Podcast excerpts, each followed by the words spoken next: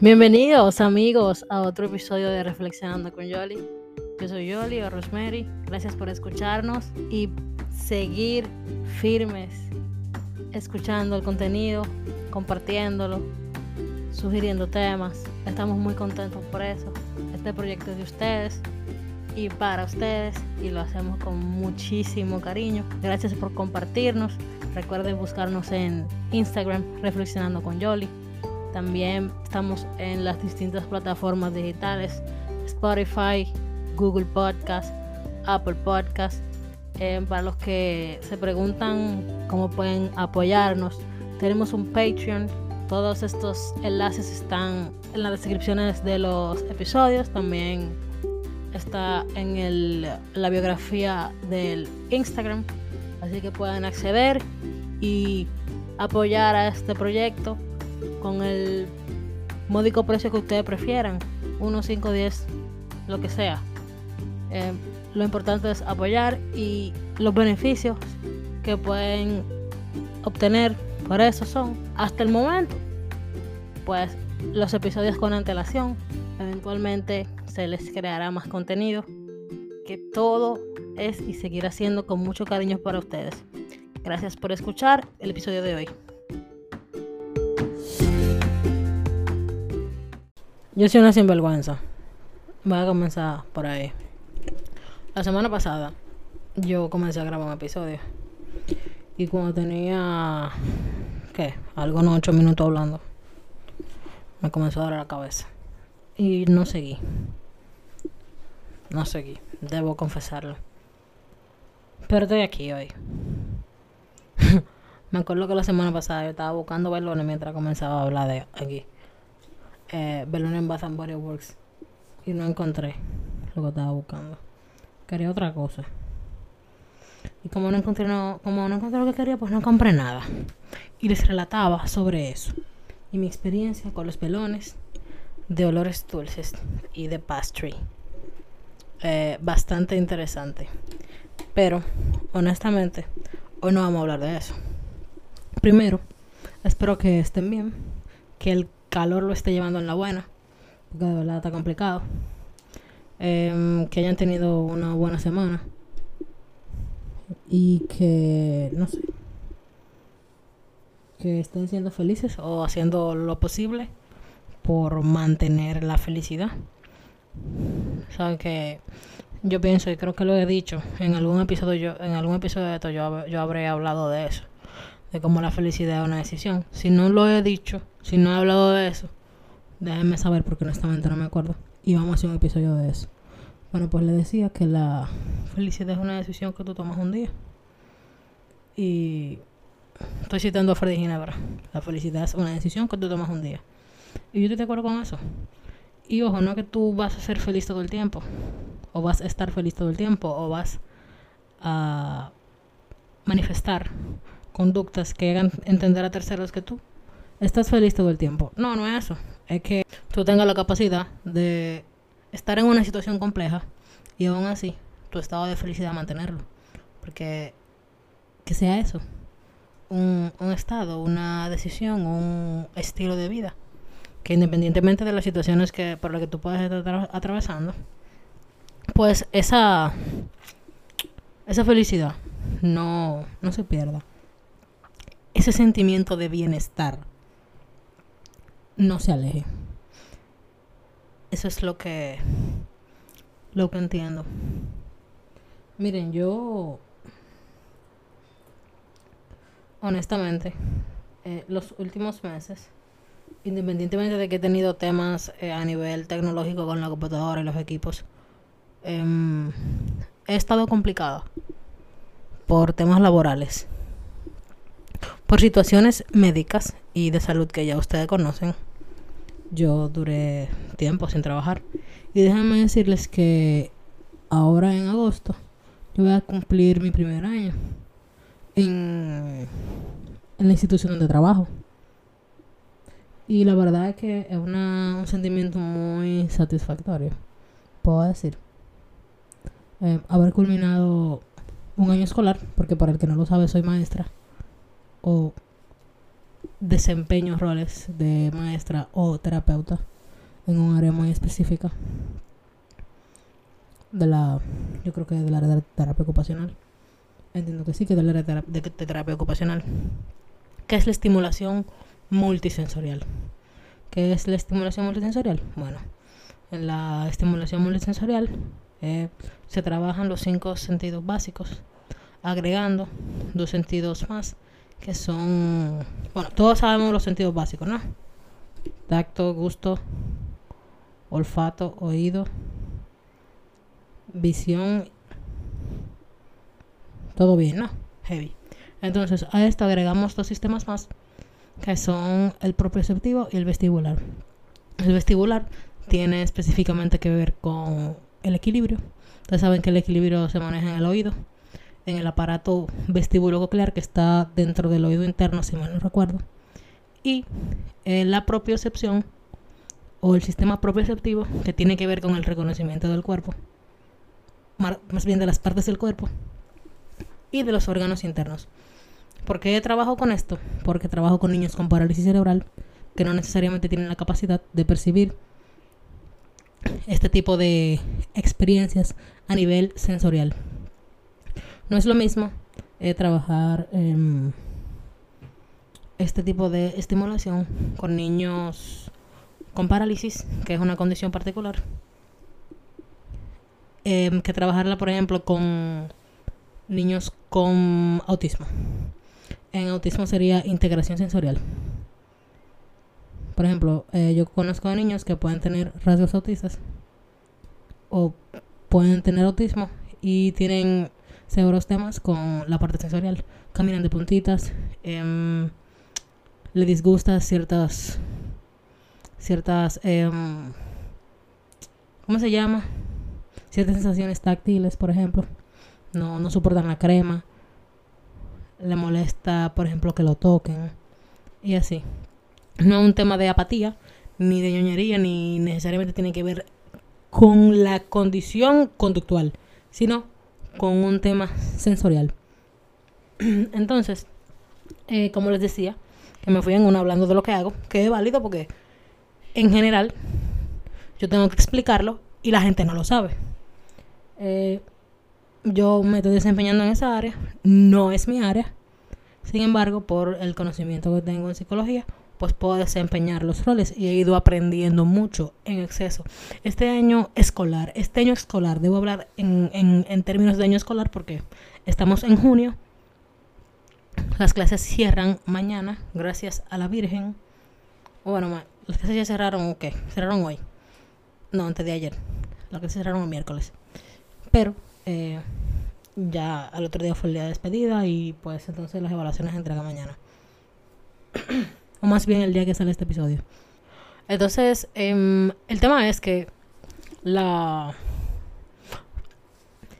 Decía que por los conocimientos que tengo, pues puedo desempeñarme en esta área y este año escolar ha sido de mucho aprendizaje. Yo inicié fresquita en agosto y ya estamos en junio del siguiente año y ya voy a cumplir casi un año y es una experiencia bastante enriquecedora. Ha sido una experiencia bastante enriquecedora por varias cuestiones.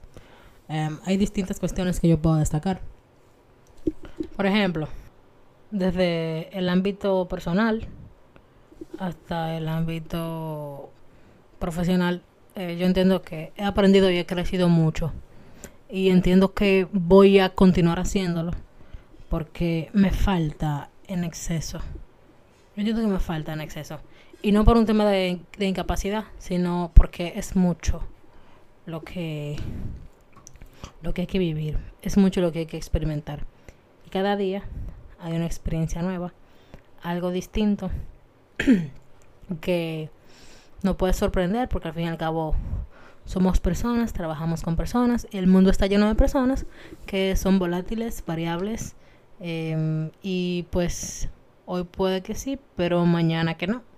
Y eso es algo con lo que hay que aprender a vivir o a lidiar o hacer las paces, como ustedes quieran. Pero genuinamente es algo que que hay que tener, digamos, una interés para no solo para aceptarlo, sino para hacer las paces con eso. Bueno, eh, les cuento un poco de mi experiencia. Como dije, trabajo con la población de niños con parálisis cerebral.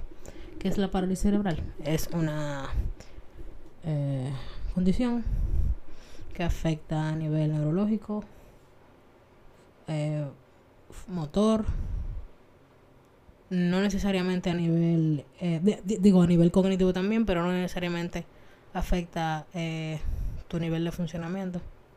Tú no necesariamente tienes algún tipo de retraso o algo así. No. De hecho, hay muchos casos donde su inteligencia está intacta, aunque no puedan moverse o hablar. Es un factor, entendería que es común, eh, que la inteligencia esté intacta. Lo que pasa es que dependerá mucho del nivel de funcionamiento. Porque como podemos tener niños de, de 4 años que tengan un, un nivel de funcionamiento normal, o dentro de la norma más bien que su problema sea meramente motor, así tenemos niños 15 años que tienen un nivel, un nivel de funcionamiento de un bebé de 3 meses. Entonces es bastante versátil eh, a nivel de, de pluridiscapacidad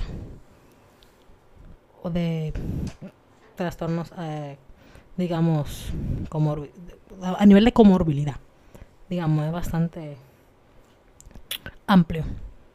Yo tengo aproximadamente 54 niños que trabajo. Son 13 diarios, 12, 13 diarios. Y los amo a todos. He aprendido a quererlos amarlos, a entenderlos, a comunicarme con ellos. Em, les explicaba que me, puse a divagar un poco eh, lo que es la parálisis cerebral, pues ya dije que es un conjunto de trastornos que pues, afectan tanto a nivel físico, motor como cognitivo. Y entonces em, hay distintos, distintos eh, tipos de parálisis. Ataxia, em, eh, como es espástica, disnética, mixta. ¿Y cómo ocurre la parálisis cerebral? Hay distintas formas. Eh, puede ser por una fiebre alta a una edad eh, determinada. Puede ser por un tema de un alza en la bilirrubina al momento de nacer. No sé.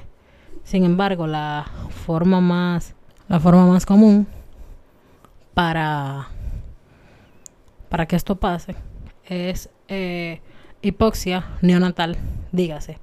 Esto es falta de aire en el momento, falta de oxígeno, perdón, en el momento del parto. Entonces, em, debido a eso, pues ocurre este tipo de condiciones. Puede que no pase, pero puede que sí pase y la, la causa más común pues es la hipoxia. Entonces, eh, he aprendido mucho acerca de esto allá donde yo trabajo.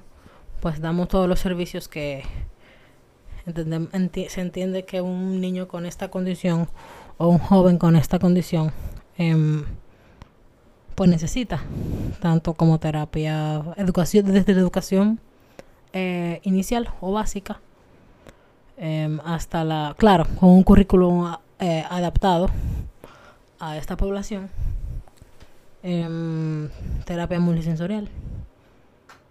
Que de hecho eh, entiendo que es algo muy vanguardista. Em, pero hay terapia física, hay hidroterapia, que es terapia acuática, terapia del habla, terapia ocupacional.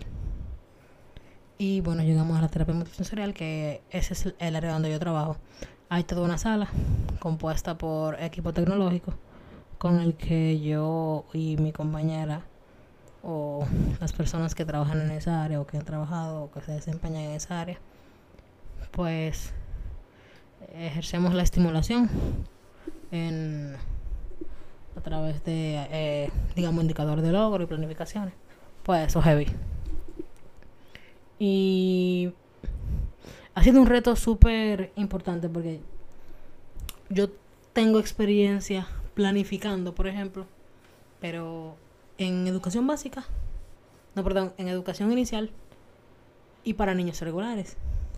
Nunca había planificado para una sala multisensorial y para niños con esta condición.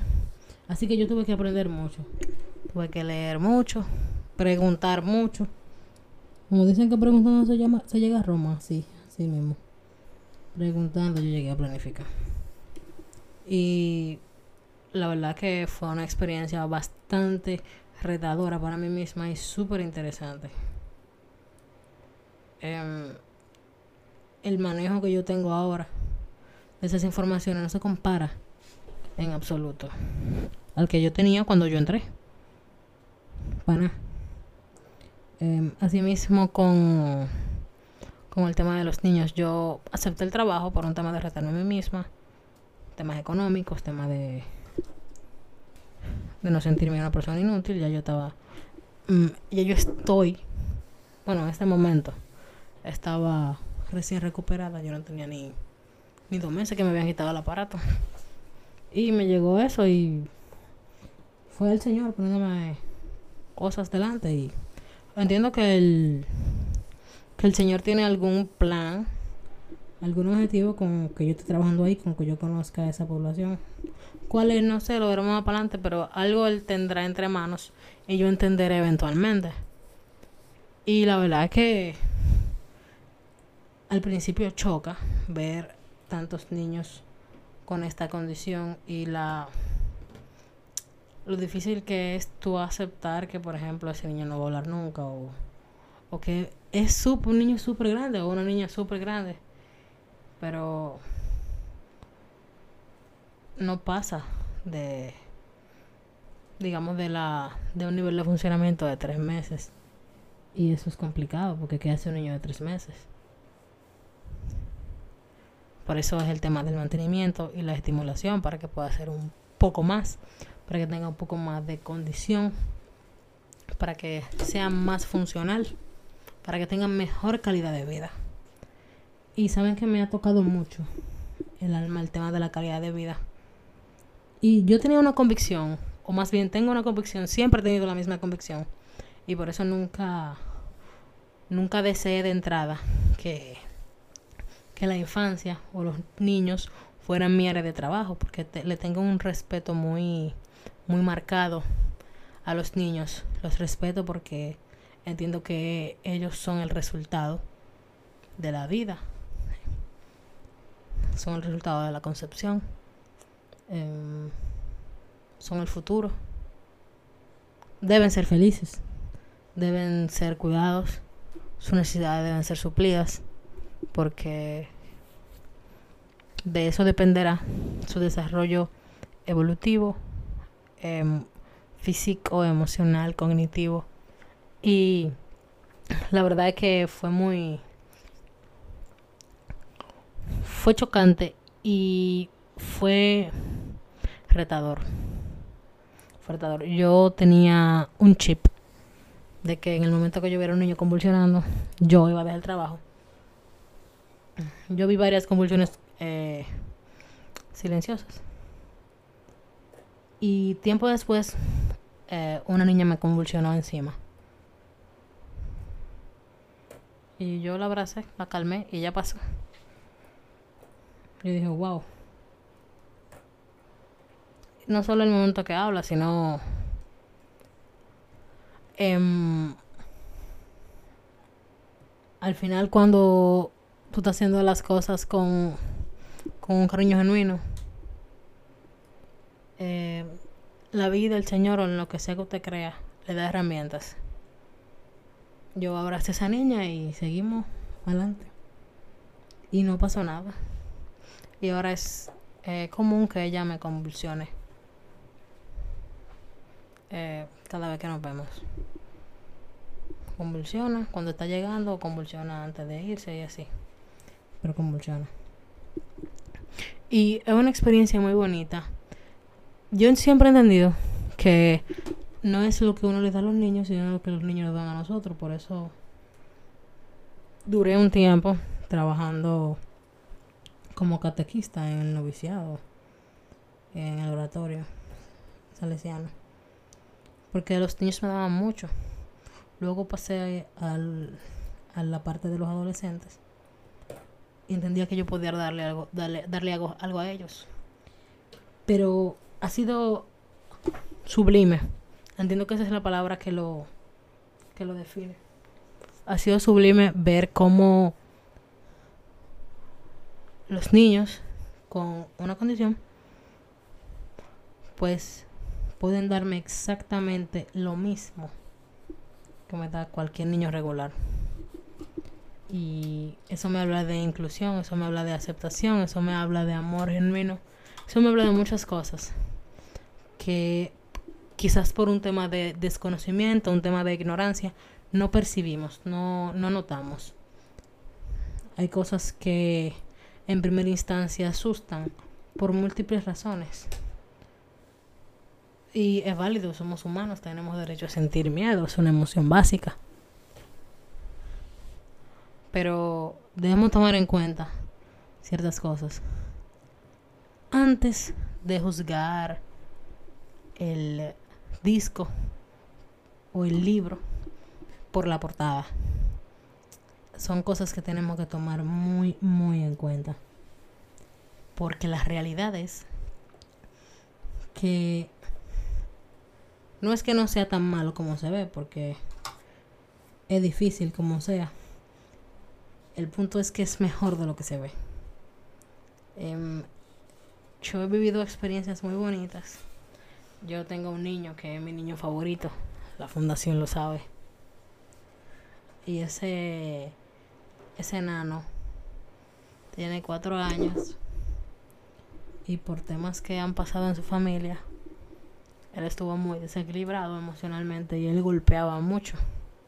De hecho, en primera instancia él ni siquiera era mi alumno o mi paciente. Él era de mi compañera y como hacíamos tanta química, decidimos cambiar. Y ese niño es la prueba eh, viva de que el cariño, la atención, la comunicación asertiva, los límites, la estructura, aunque sea en un solo aspecto de tu vida, puede dar un giro importante en los demás contextos. Y yo no me atribuyo eso a mí únicamente hay un gran equipo detrás que, que trabaja y ha trabajado en función de sus maestras de aula, su terapeuta física. O sea, son personas que son personas primero de mucho valor. Y no de valor porque son valientes. Claro lo son, pero no me refiero a eso. Sino de valor porque valen mucho sus personas, su calidad humana. Vale mucho. Y ver el cambio de ese niño allá ahora en el trabajo. Él tomando sus terapias, tomando sus clases. Ver cómo él se comunica. Él no se comunica necesariamente de la manera más asertiva porque él no puede hablar. Él se comunica a través de balbuceos. Él dice su nombre. Dice au, dice ma. Él está un poco tímido con el lenguaje. Sin embargo, él logra comunicarse y se entiende a la perfección. Y ver cómo él ha avanzado, cómo él me ve eh, cuando yo llego a su salón y me abre los brazos para darme un abrazo. Como cuando yo voy al salón al final de la tarde y él no me ha visto toda la tarde, él me pelea. Es una, una experiencia muy, muy bonita. Que solo viviéndola, pues uno puede entender la, la belleza de esta experiencia y lo sublime al final que uno eh, pues lo encuentra. Por eso es que utilizo ese término. Es tan bonito, es tan especial. Es sublime, sencillamente. Yo entiendo que no tengo suficiente palabra para explicarlo de lo bonito que se siente. Y así como él, han habido otros que me ha marcado de una manera tan bonita Otros quizá un poquito más funcionales. Y mira que este que le hablaba es bastante funcional. Él se comunica, él se mueve muchísimo. Gracias a Dios y a su terapeuta física. Ya el gatea, se para en cuatro puntos. Se pone en cuatro puntos y se para en dos pies. Usa muchísimo, muchísimo, muchísimo su mano izquierda. Y la verdad es que le va bastante bien. A él le va súper bien. Pero hay otros, quizás con más adultos, más grandes, perdón, que quizás se comunican un poco mejor, que han robado mi corazón. Yo tengo unos cuantos adolescentes que llegan molestos a terapia porque son grandes, tienen una condición pero eh, física, motora, pero a nivel eh, cognitivo están intactos. Pudieran de hecho estar en una escuela regular pero sabemos lo que pasa con nuestro sistema eh, de educación y pues la inclusión parece tener un contexto o una definición diferente para ciertos sectores. Eh, el tema es que hay veces que llegan molestos porque ya se sabe todas esas cosas. Todo lo que han dado ya él se lo sabe, lo haya aprendido en la escuela o no, porque están en la vida. Viven en casa, viven con sus padres, tienen hermanos que son regulares. Y llegan molestos porque ya se lo sabe, porque no quieren jugar con pintura, no quieren trabajar con pintura porque ellos son niños grandes y eso para un niño pequeño. Se dan, se dan muchas cosas y es importante verlo. Es importante observarlo, es importante tomar en cuenta todo lo que pasa, todo lo que hacen, lo que dicen, lo que sienten. Y que se sientan entendidos, que se sientan apreciados, comprendidos, queridos, escuchados. Y es muy bonito, debo decirlo. Yo pienso que eh, me queda corta la palabra, la, la, la locución es muy bonita. Pero la verdad es que es muy bonito. Por otro lado, eh, aparte de esa experiencia tan bonita que yo he vivido, pues hay otras no tan bonitas. Eh, y a nivel laboral, pues eh, convivir con personas es complejo. Pero no pasa nada. Las de personas está allá en el mundo, como dije ahorita y con ellas hay que convivir, con ellas hay que, que coexistir y aprender. Yo he aprendido mucho sobre la tolerancia, sobre el dejar ir, sobre el ignorar y sobre todo dejar que tus acciones, tu silencio y tu trabajo hable por ti cuando eso pasa, tú no tienes idea de decir nada. Porque los hechos están ahí. Y quien tiene que estar eh, satisfecho, pues lo está. Aparte de ti, claro. Eh, la verdad que no me arrepiento de nada de lo que he hecho este año laboralmente hablando, todo, todo en absoluto me ha enseñado algo. Y wow, qué, ah, pero loco, que, no solo que me haya enseñado tanto, sino que me sigue enseñando, que yo lo pueda externar con ustedes para que aprendan más, para que se identifiquen para que vean otros otros aspectos de la vida, entre muchas otras cosas, para que vean otras experiencias. Qué chulo, de verdad, yo la verdad que yo me siento muy muy agradecida. Y me siento satisfecha, debo decirlo. Esa satisfacción del, del deber cumplido que dicen, legal. Así mismo me siento. Y nada, eh, quería externalizarles este sentimiento, este sentimiento, sí, o estas emociones que cargo por el cierre de año escolar. Y la verdad es que es muy chula. La verdad es que es muy chula. Y nada, eh, les quiero mucho. Gracias por siempre escucharme. Yo de verdad trabajo en dejar de ser tan sinvergüenza. Ahora yo voy a estar de vacaciones, así que yo le voy a grabar varias cositas para mantenerlos atentos y que no me extrañen tanto, ¿eh? Eh, chicos, les quiero muchísimo. Gracias por escucharme. Manténganse por ahí. Eh, pórtense muy bien. Cuídense del calor y recuerden, por favor, que la gente feliz no jode. Nos escuchamos en la próxima. Sí. Chao, chao.